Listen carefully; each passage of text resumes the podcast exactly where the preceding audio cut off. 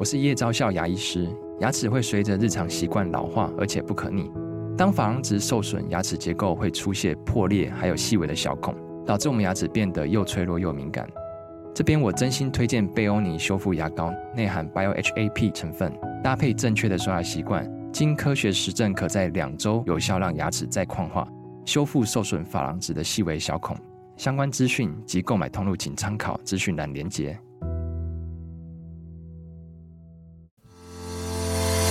刚好你点进来听，刚好我想说点什么。大家好，欢迎收听《刚好遇见你》，我是赖芳玉。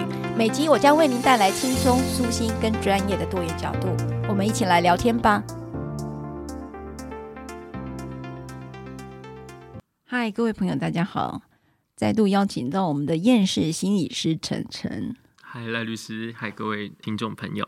哎，我跟你讲啊，你你你刚才送我了两瓶精油，哎，这是精油吗？对对对，那是自己调的。嗯，那这瓶呃，有其中有一瓶，这个是什么呢？呃，其实这两瓶就是做同靠近的配方了。然后里面的话，就是有甜马玉兰啊，然后呃，有那个橙花。橙花跟铁马玉兰的效果是什么呢？嗯，说实在话，我记得上一次我们录完节目之后，在楼梯间的时候，赖律师就我们就跟聊到这件事情，然后我就在想说，呃，要帮赖律师做一个精油。那时候我第一个想到的精油名就是铁马玉兰，哦、因为铁马玉兰它代表的是很知性哦，很有知性，然后给人家感觉就是戴着眼镜很有知识的人，戴眼镜就有知识。对，那橙花的话，常常被我们说是小公主了。哦、啊，对，因为我就觉得赖律师其实心里面有一块就是很蛮女孩的，对对对对对，所以我就这两个味道，然后为为底这样。但是我另外就想到说，我还是希望它有一些其他的功能跟想象，所以就两个盖子，一瓶是放了樱草永久花，嗯，那它是一个我觉得蛮有灵性，然后稍微有一点提神、嗯、提神的一个味道，它有一种感觉就是会让人家接收到更多，看得更清楚。嗯，然后另外一个就放了茉莉，嗯，对吧？茉莉就是一个我觉得很有魅力，俗称的东方女性魅力的一个花。然后它对于很多的人来说，它就是一个跟女性，然后跟女性的身体的保养啊很有关系。嗯，他们会说这可以补气了。哦，所以就做了这两个。哦，谢谢晨晨。你知道我刚才为什么会问晨晨呢？就是说，呃，他其实也现在是芳疗师了哦。呃，其实不能算芳疗师啦，还是啊、呃、学这个精油相关，只是想要让自己的生活变得更多彩多姿。哦，真的吗？我一直觉得好像就是让我们更完整了。嗯我我自己的感觉，像刚才我就会问晨晨说，这一瓶精油是什么？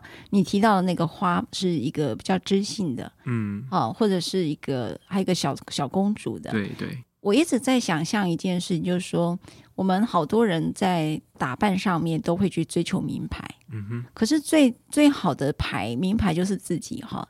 怎么样让你的人的特质出来？这件事情，那种打扮才是最接近自己的。哎，没错。我觉得刚刚赖律师在说的时候，我就想到，我以前都会跟父母亲讲，就是小小孩子的爸爸妈妈，我会跟他们说：“我说你可以买给你的小孩子最好的东西，其实是自我认同了。”嗯，是的，是的。所以晨晨，因为你也在国中教书，对不对？嗯嗯，嗯，你跟好多的，哎，不叫教书，你是新辅室的。呃，也算是当时候在学校里面当专任辅导，说那应该也算是教书啦，因为那时候的身份就是教师嘛。嗯，对。那现在的话，还会回到国中、高中服务，但就是以心理师的身份。嗯，你知道我为什么特别从精油，也从刚才晨晨的这个背景来讲？是因为我们有时候都会经历一个概念，就是如果你家有个青少年的话，你会觉得好难沟通，真的就是一个小屁孩。我我先讲我自己哈，我我的孩子在青少年的时候，嗯、你知道那个是一个很难沟通的状态，因为他没有要跟你沟通，嗯，他只有在他的这个电玩世界里面，然后就玩那个线上游戏。然后一玩线上游戏的时候，你知道他就是一个投入在那个，所以我现在好怕听到元宇宙这三个字。我想说天哪！所以因为他在那个世界的时候，他极度的情绪极度的暴怒，嗯哼，嗯哼，啊，因为那里头就是一个很多情绪的攻击的对立的一个状态。嗯、那第二个，他们的语言一定要使用很激动的语气。所以你会发现他们的语言打上去的都是一些三字经，好、嗯哼哦，或者是说你去死啦这种很负面的词汇在那里。那、每次他只要在那边打电动，我在旁边的时候，我就说你可不可以不要打了？我不是让他不打电动的意思，而是他在那个情绪是很影响我的。嗯，然后你跟他沟通这件事情，你会更生气，因为他已经来不及打，你还旁边唠里唠叨，他就会更生气，增强他的情绪的反应。真的，嗯、因为他会觉得说我。我现在就是要很专注，你别在那旁边吵我了。嗯、就好比你现在可能正在看韩剧，有人在旁边说：“哎，那是谁呀、啊？那是谁呀、啊？”就会让你这样，呃，好像被打断。所以那时候我觉得他在青少年的时候，是我关系跟他最差的时候。嗯嗯嗯、然后你毫无方法来跟接近他，因为我也不会跟着玩电玩啦。嗯嗯嗯、那到底那时候孩子经历的到底会是一个怎么样？需要一个父母跟青少年沟通呢？其实我先说，我刚刚在听赖律师讲的故事的时候，我联想到了几件事情。嗯，有一个部分是还是跟我之前有分享过的。小时候我们看童话故事书，最后巫婆一定要死掉。对。然后我们喜欢的王道的热血漫画里面，不都是打打杀杀？对。最后有个坏人，然后坏人他必须要被主角给打败。有有，现在韩剧也一定要找那个大 boss。对呀 呀呀！再回过头来就说，我们人类作为一个生物，我们有猎杀的本能啊。嗯，我们有猎杀的本能。哦，但是在现在的社会当中，这样子的本能，我们能够让它表现出来吗？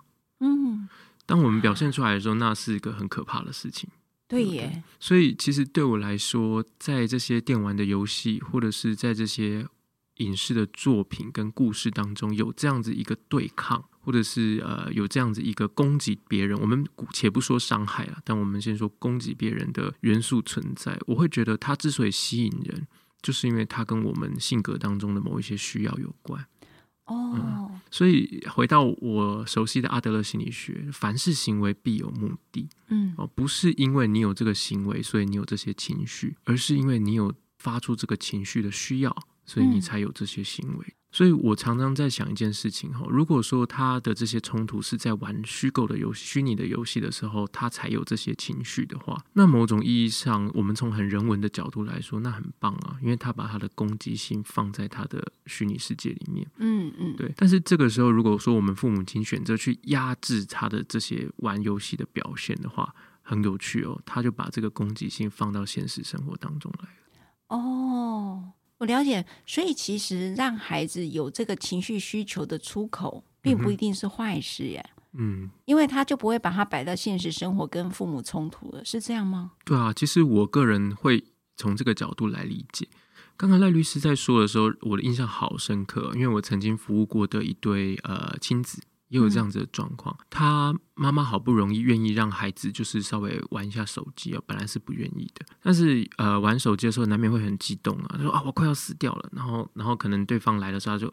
叉叉嘞，然后你怎么跑过来这边？你怎么不赶快救我？什么的？哇，这个好熟，你你也常打这个。对对对，这个词好顺哦。哎，妙处就在于，其实我自己不太玩游戏。哦。我大概从上高中开始就不不不玩电电玩游戏。嗯。对啊，很多人觉得我很会玩，但是我其实 你看起来真的很会玩。对，我其实是不太擅长了。我我玩游戏的目的，可能我的凡是行为必有目的。我玩游戏的目的，可能就是为了接近青少年。哦，为了知道他们在做什么，所以我会去玩，去了解这样。但是像那个我们我讲到的这个亲子呢，他的家长也会有这种反应。嗯，对。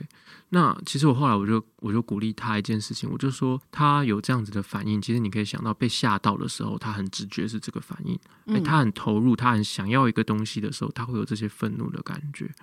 如果我们撇除他在玩游戏的话，其实那只是很真实的一些。情感的方式，就是我们同时间要训练的是，他不要把这样子的一个说话的方式跟说话的习惯带到他现实生活当中跟人的相处就可以了。可是很难诶、欸，这样就可以，但是他们就做不到呀。嗯、所以我都觉得，当我小孩一玩那个游戏的时候，我到现在哦，嗯。都觉得好烦哦！我我跟你讲，我现在情绪几乎可以兜出来的东西，哦、你知道吗？真的真的，真的对我可以端出来给你看呢。嗯，就是那个烦躁感，因为那个很影响你的生活啊。那我们怎么办呢？你，你要不要多说一点说？说那在这个烦的感觉里面，你冒出来的想法是什么？我会觉得你离离我远一点啊，因为你那样的，你知道哦，你一直。在很急躁的一个情的声音里面，因为那个声音是很急躁的，嗯、然后或者是一些很攻击性的语言，嗯、就好比我如果看新闻，如果都都是这种很悲伤的那种新闻，嗯、那我就会宁可关掉听音乐。嗯哼哼，那所以，我当我的孩子就在我周遭的时候，用那些声音的时候，我其实是会希望他离开的。嗯，所以其实我听到的事情是，你的那个烦躁的感觉来自于你想要有一个界限。哦，对对，想要有一个彼此的界限，所以我在想，这个时候我们需要做的事情，不是单纯的停止他做他想做的事情，嗯，而是我们必须要让彼此之间是有界限的，是他需要尊重这个界限，然后同时或许我们也需要尊重这个界限，是。是，所以我刚刚脑袋当中就在想啊，我们常会说小孩子你要去舒压哦，你你不要玩这些电玩游戏，你要去舒压，那结果他进舒压室的。的时候他在做什么？他在捶那个大吼大叫，然后捶那个气球、气球娃娃等等，然后大吼大叫。然后我们就说啊，让他去疏解一下压力，这样子。其实平常他在玩电玩游戏，不就在做这件事？哦、啊，对。所以换句话说，你也不要把电玩视为是一个。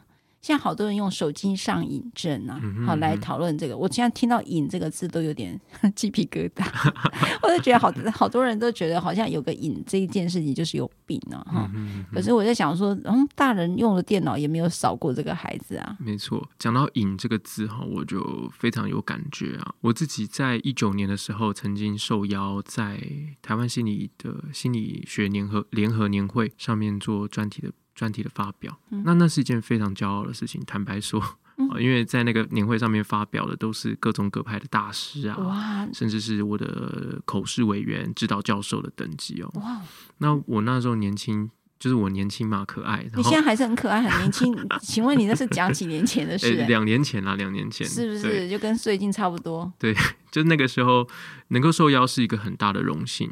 可是我那时候看到题目的时候，我就。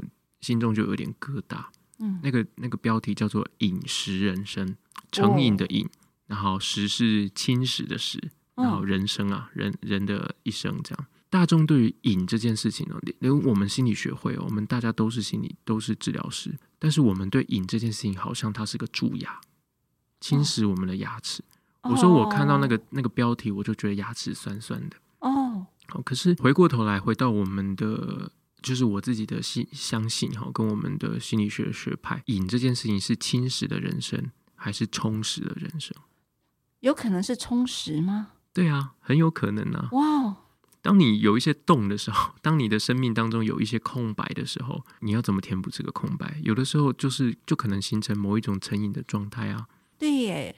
当你在爱情当中有一一些空白的时候，有可能我们就是。在亲密的关系上面有一些空洞的时候，你才会需要用性爱去填补它。嗯，那或许是，所以说我我常说哈，就是如果说一个呃家长带着小朋友到诊所或者到咨商所里面来说，他的小朋友好像有手机成瘾还是什么成成瘾的问题等等的哈，那我一定会先去了解他是不是有忧郁的状况，嗯，是不是有焦虑的状况，他是不是在学校得不到成就感，哦，他是不是有一些处在一个很 hatred 很敌意的环境里面，如果说这些东西都不存在，那我不相信他成瘾。哦、欸，因为一定是他的生命当中、生活当中缺了什么东西，所以他需要用成瘾的行为来补。我们常常会想要去阻止这件事，嗯哼，甚至为于为了这个成瘾这件事情感到非常的烦躁，就是自己可能都会，譬如说抽烟烟瘾好了，我们就这样讲。可是我知道抽烟不好，所有人都跟我讲烟不好，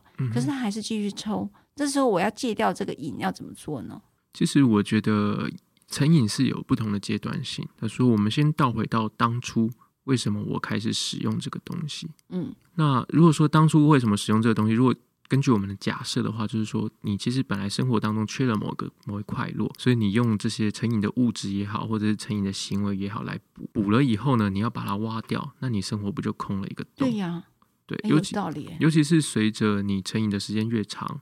这个行为哦，在你的生活当中扮演的角色就越大，所以要把它拿掉的时候，呃，我自己也抽烟，所以说我最常就是呃会想抽烟的时候，有一个很好笑可以分享，就是我进电梯的时候特别想抽烟。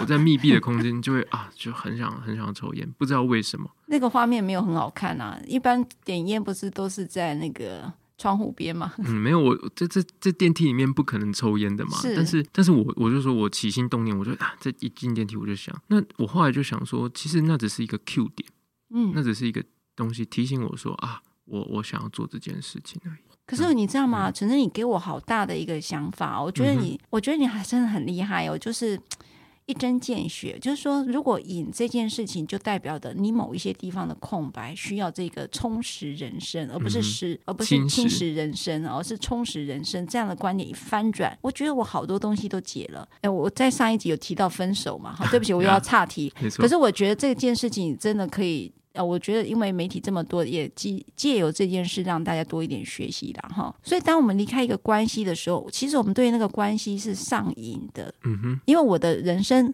我的时间、我的精神跟感情，很大一个部分时间是来自于另外一半去充实你的。嗯哼，可是当你分手的时候，你等于把它挖出来，没错，它就空白了。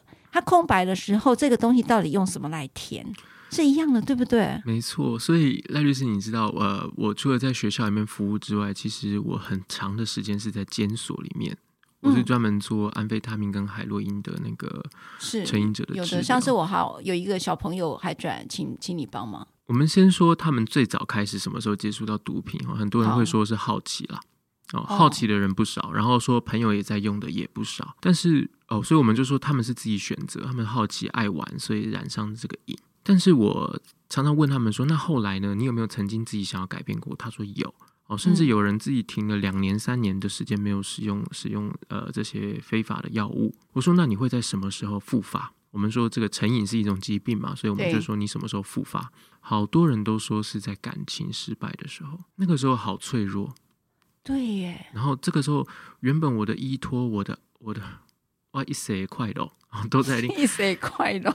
我刚刚突然脑袋中冒出，那是马偕医生写的诗啦。哦，哇！一些快乐龙迪家这样，然后就说我的我的我的快乐都在他的身上，啊、但是他走了。我我我的心缺了一个东西。那这个时候，这些药物，因为它能够立马瞬间的就回应我的需求，所以他用药之后，就会开始让他那个空白被填补上去。被填补。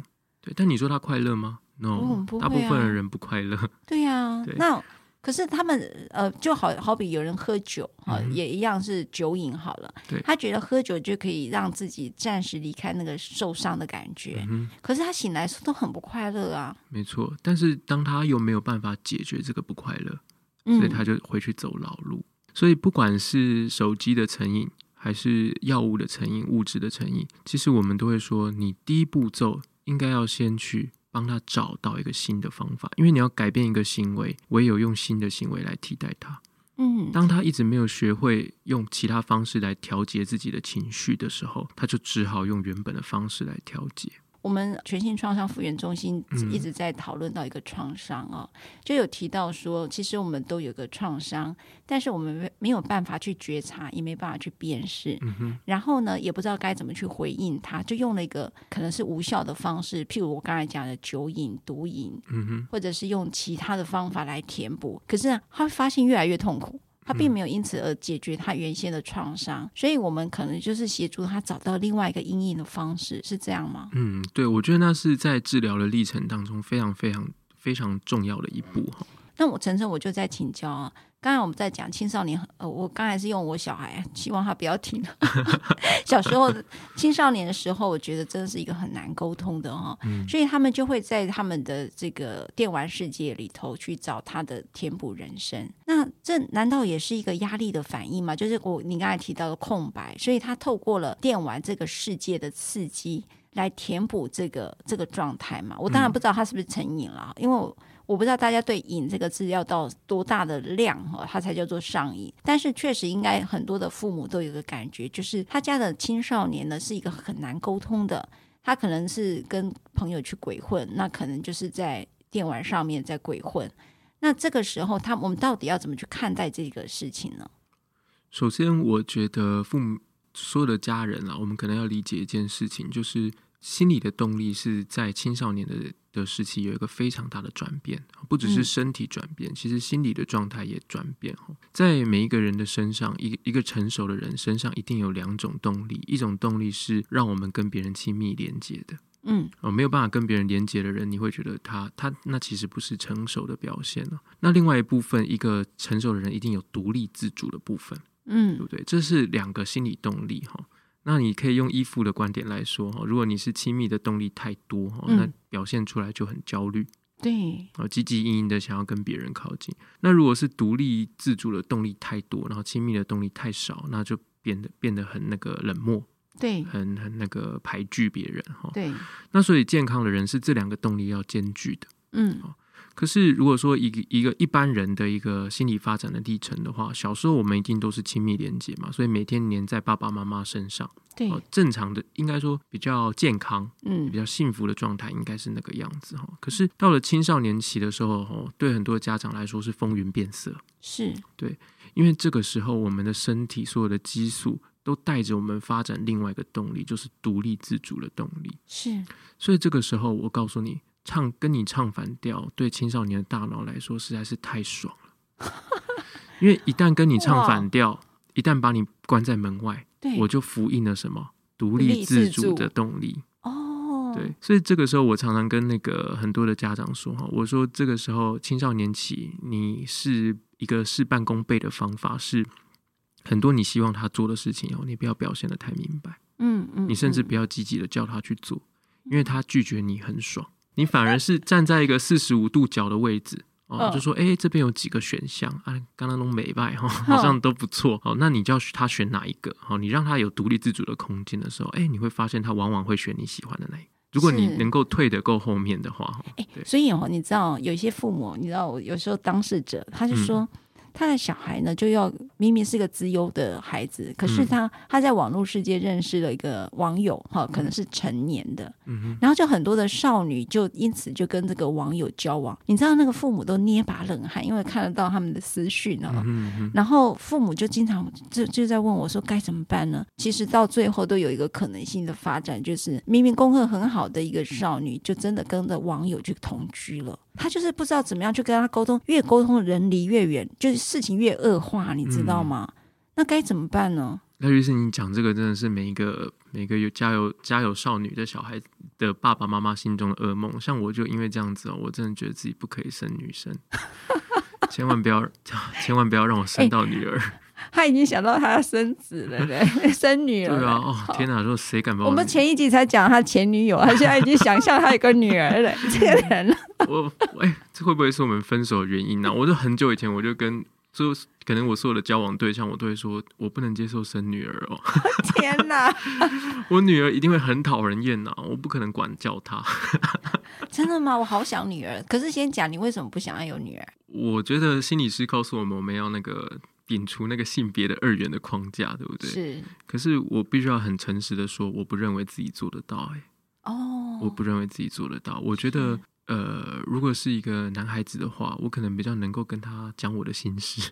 哦，爸爸，男人心事。哦，对。那可是，如果是女孩的话，我我真的会希望，就是她永远是我的小公主。哦，所以你不可以变成别人小公主。对啊，讲出这句话，我会不会就是 大家就批判我是沙文主义？不会呀，不会呀。我但是我心里很诚实的这样觉得了，我可能可以呃，随着年纪增长，我或许可以在行为上面有一些管束我自己，哈，更正我自己的行为。但是我觉得厌世心理师就是接纳自己的厌世或黑暗的一面，不是吗？对对对，就是承认这一面。对，但是我觉得，我觉得我很喜欢你这样哎。就是我们知道这样，嗯、但我们做不到。对我，对我目前觉得我还很难想象自己做到了。就说，OK，所以你不要生女儿，你觉得那个离开你太痛苦了吗？对啊，而且比方说，我就跟我朋友开玩笑，我说如果我有小孩子，如果是儿子学钢琴，呃，少练习一遍打一下。哦、然后是如果是女儿跟我讲说不想练了，我说好好好好好，那爸爸给带你去吃东西。天哪，你真的是性别歧视哎！对啊，哦不行，这希望希望不会被我儿子听到。也希望不要被我女儿听到。真的，我对 Podcast 要做到你有儿子跟女儿为止。让他还可以上网点那个刚好遇见你，有爸爸小时候的声音。对对对，还可以听到他那个跟妈妈讲他有前女友哦。哦，好危险，好危险！这有一天会变成我的黑历史。嗯、呃，不过回过头来哈，我们讲那个前女呃，就是小少女朋友不是前女友少女的事件哈，觉得很多的时候，我常跟家长说哈，当你不喜欢你的小孩子谈恋爱的时候，嗯、他们就会弹得越用力。我们在心理学上有一个有趣的效应，叫做罗密欧与朱丽叶效应。哦，对。当世界都反对他们的爱情的时候，他们感觉更特别。真的耶，梁山伯与祝英台真的很好看。对啊，真的很美。那这些东西又跟我们所谓的青少年的自我中心啦，然后他们渴望找到世界上的一个独特的定位哈，这些东西都是属于独立自主的动力哈，在带着我们的青少年做这些事情。所以你越反对，然后越让这件事情变得很狗血、撒狗血。我告诉你，这段恋情撑得越久。在我经手的案例当中，哈，有时候跟跟那个男方父母也谈啊，跟女方父母也谈，然后刚开始他们拼了命的反对，哈，就把他们的恋情搞得地下化。当你的恋情是在太阳底下的时候，他们会去哪里？他们会去看公园看电影，他们去公园，他们会去呃，比方说会去呃吃麦当劳什么的。好了，他地下化，他现在约会 dating 的东西，我一听就觉得好无聊。人家去现在去的是夜店，好不好？哎，对，当他地下化的时候，他去夜店就不会跟你说。对，那他出了事情，你不知道该去哪边接他。真的，所以我们要一起去夜店。我找答案了。对，所以所以其实会发现说，哈，其实当常常看到就是家长的态度越接纳、越开放的时候，他们的孩子越能够跟他们放心的去谈论他们在感情里面遇到的问题。嗯嗯。那当那些危险出现的时候，家长的声音越容易进到孩子的心里面，去帮助他们度过那些难关。哦。所以，那我我我试着当用一个母亲的视角来看，就是说，当我孩子在打电动的时候，我如果要有界限，就请你到房间，不然就是我去房间，嗯哼，对不对？嗯、我不要阻止他，嗯，然后他自己在那边打，嗯、打过夜都没关系。其实这个概念是，哦，我觉得打过夜都没关系，那就另外一件事了。对，就说我们会希望对孩子的行为有管束，是的。但是常常管束的时候，我认为对青少年来说最有效的方法是。表述自己的感觉很棒啊！情绪勒索教我会我们好多东西，对啊。今天你叫他说不要这样做，不要那样做，你可不可以不要这样做？你不如在吃饭的时候，我鼓励大家不要在他玩游戏的时候讲。那绝对没有效，对因为青少年的大脑不是那样运作的嘛。他在玩游戏的时候，他的整个情绪的中枢都很躁动，没有空跟你沟通，也没有什么同理心。嗯、可是你吃饭的时候，或是你们家庭当中，你接他放学，哦，有一个时间他不是在玩游戏，不是在什么，他可以好好跟你讲话的时候，你告诉他说，其实你每次打电动的时候，我在我旁边听，非常非常的不舒服。嗯，可能不是你的问题，可是妈妈对于这些。声音对于这些话，其实心里面是很不很不快乐的。嗯，所以每次你打电动的时候，我都可能我都必须要离开，或者是希望你不要打。嗯，对哦，情绪勒索，开玩笑。所以这样讲他会有回应嘛？你知道那个你有看《瀑布》那部电影？嗯嗯。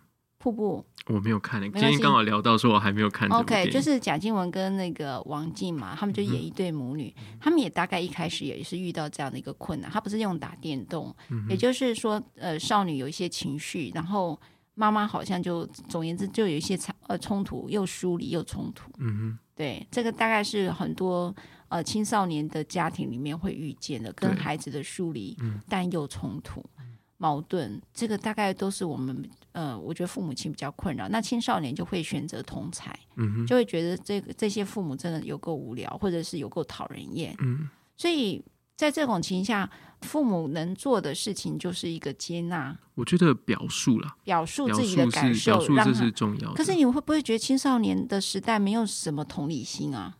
嗯，其实这是我觉得大家对青少年很大的误解，因为新闻都这么演啊。有没有？你们看他们都打欺负欺负狗啊，欺负老人家，欺负无家者啊。嗯、他们杀红了眼的时候没有同理心了。对呀、啊，是不是那时候就是属于打电动的状态，躁动？像你讲，中枢神经正在躁动。对对对对，没有办法，欠缺同理。我刚才听到一个很关键，就是这一句话。对，就是确实就是他们在当他的当我们判断说他现在是在很躁动的状况的时候，你可以想象他的大脑当中的某一些部分是失去功能的。嗯，那时候还那个时候的孩子不是你心目中的孩子。对对对，所以你常常回头冷静下来的时候，问他说：“你对这件事情的想法是什么？”会发现他的想法出奇的靠近爸爸妈妈。哦，所以他不是不不知道你在想什么，他也不是不在乎你在乎的事。嗯，可是，在当他有那个那些情绪的状态的时候，诶，他其实会比较容易选择跟着他的情绪跟那些冲动去走。所以说，我觉得对青少年没有同理心，这是很大的误解。哦，因为很奇怪，我跟各位听众、呃、听众分享一件事情，就是很多的家长，我合作过的家长告诉我说，当他很不舒服的时候，当他真的不舒服，甚至他示弱的时候。他的小孩子会反过头来照顾他。哦，你在讲瀑布啊？哦呀，所以说，其实我觉得到了当有一个青少年期的小孩子在家里面的时候，我们家长要某一部分把我们的位置从家长的位置还原到我们自己的位置。哦哦，因为当你是用人跟人之间的关系，而不单单是父母跟小孩子之间之间的关系来跟他相处的时候，你会发现孩子从半兽人变得比较像人。哦，对。我在讲刚才那个情境，如果我们家的女儿是想要跟网友去交往的时候，那我们明明知道她在走一个很危险的路，那父母能怎么跟亲呃跟自己的女儿说呢？我觉得两个东西，我觉得大家可能可以思考的。第一个是我们有没有家规，嗯，家庭当中的规范，几点回家，这是由父母亲开不开心决定，还是说我们大家讲好就是这个时间点，小孩子就是这个时间点？哦，我觉得家规是一个很重要的东西，因为当青少年做出了你不喜欢的行为的时候，他需要知道这违反了规范，而不是我爸不喜欢。哦，因为如果是。他常常都觉得说，我不做这件事情是因为我爸不喜欢，而不是因为这违反了我们家的规规范或者我们讲好的约定的话，那他这个这个情绪就都是累积在家长身上。嗯，而且他会误会说，如果我用我更高的情绪或是更激烈的言辞去沟通的话，家长就会让步。嗯，哦，所以有一个共同的约定，而我们大家一起去坚持这个约定是很重要的，这是第一个。那这也是在青少年误触红线之前。哦，就可以保护他的一个部分。第二个，当他有一段新的恋情的时候，我们是不是能够开放的讨论这段关系？嗯，而不是哎，你怎么跟这么大人在一起？这好危险哦。对呀、啊哦，这种批判的感觉，呃，如果多的话，哦，如果冒出来太多的话，其实就是在告诉我们的孩子说，我有一些事情是不被父母接纳的。嗯、哦，那我大部分的时候，他们不会选择改掉这些东西，而是选择不让父母知道。嗯啊，那这就是最危险的状况可能发生的。嗯，那再回到呃，很多的家长其实呃，他们会跟我讲说，他已经根本没有办法跟他的小孩沟通了。是啊，嗯、他要讲什么的时候，他小孩子总是撒态啊，然后表现的态度很很恶劣。对，你很难跟他好言好语。对啊，那我有时候就会问说，那现在在家里面，你跟他说哪些话？对。我们的台湾的家长哦，我从我大学时代的时候就听到这些哦，到现在我实物观察哦，十多年过去哈，还是一样哦，就是讲的话差不多。父母亲最常跟小朋友讲的话是：快去洗澡，快点来吃饭，快去写作业，赶快去睡觉。对。然后现在再加上一个哈，现在这个时代再加上一个，快把手机收起来。对。啊，要，这是我们五块人生啊，我们家庭的对话当中充斥着这五块。那。请问一下，在这五块的背后，青少年的感受，他听到这些对话的感受是正向的还是负向的？很烦，很烦。那我们讲这些话的时候，我们的感受是正向的还是负向的？也很烦。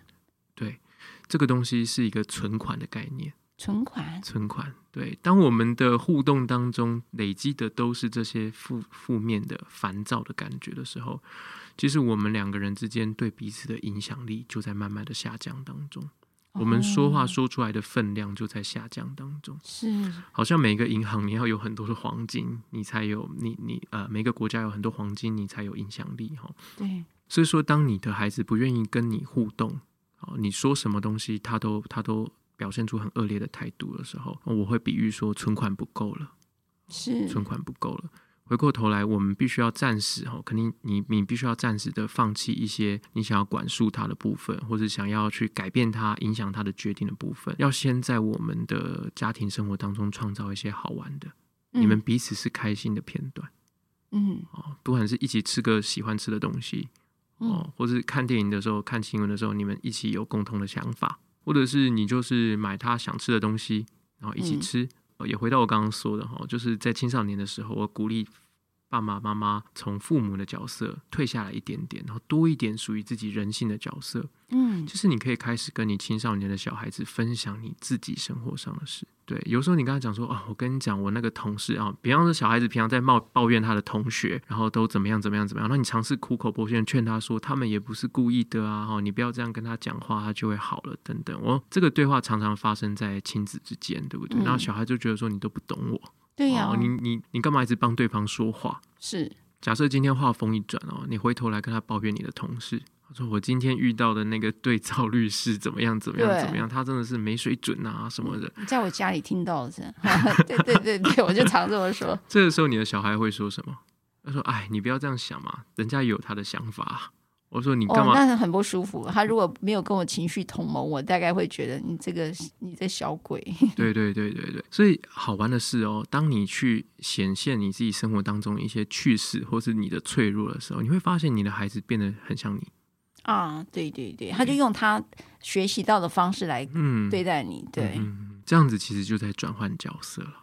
哦、oh.，对，所以当你呃能够去跟你的孩子分享你自己生活上面的事情的时候，其实在带着小朋友从动物变成人类，嗯，而且往往那个时候真正的亲密的连接的感觉会被找回来。如果在这一集的最后，想要给青少年的一句话，陈晨会想说什么？当我们刚才整集都在讲父母啊，怎么去对待青少年。Oh. 我现在要倒过来来讲，如果是青少年的视角的话，你会想要给他一句话是什么呢？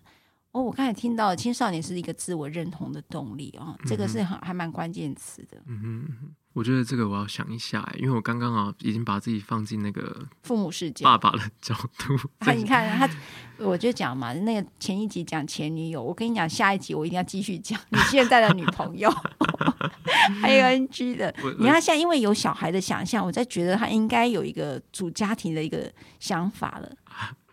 不行，我现在先把自己放到那个青少年。对对啊，我觉得我会对青少年有一个想法啦。就是当我们在追求自己想要的东西的时候，这是很好的事。我们永远有权利追求自己想要的东西，顺着自己当下的感觉去走。可是，在这个过程当中，不要忘记自己真正爱的是谁，还有自己真正想要的未来是什么。真正爱的是谁？嗯，跟未来是什么？会这样说，是因为我常常跟青少年工作，他们常常抱怨爸爸妈妈，然后呃抱怨他的生活，抱怨他的一切，他们有很多很多的行为，感觉是不受控、不受管束的。可是当他们在物谈室里面，我跟他建立了关系，然后带着他冷静下来，带着他去思考他自己是谁。他自己想要什么的时候，他们总是告诉我一些跟他的行为完全不一样的答案。哦，而他们真的好想要那样，他们真的好想要有好表现，他们真的好想要创造属于自己想要的人生。但发生什么事，他们做不到。我觉得有的时候我们在青少年期的时候会被自己的大脑所骗。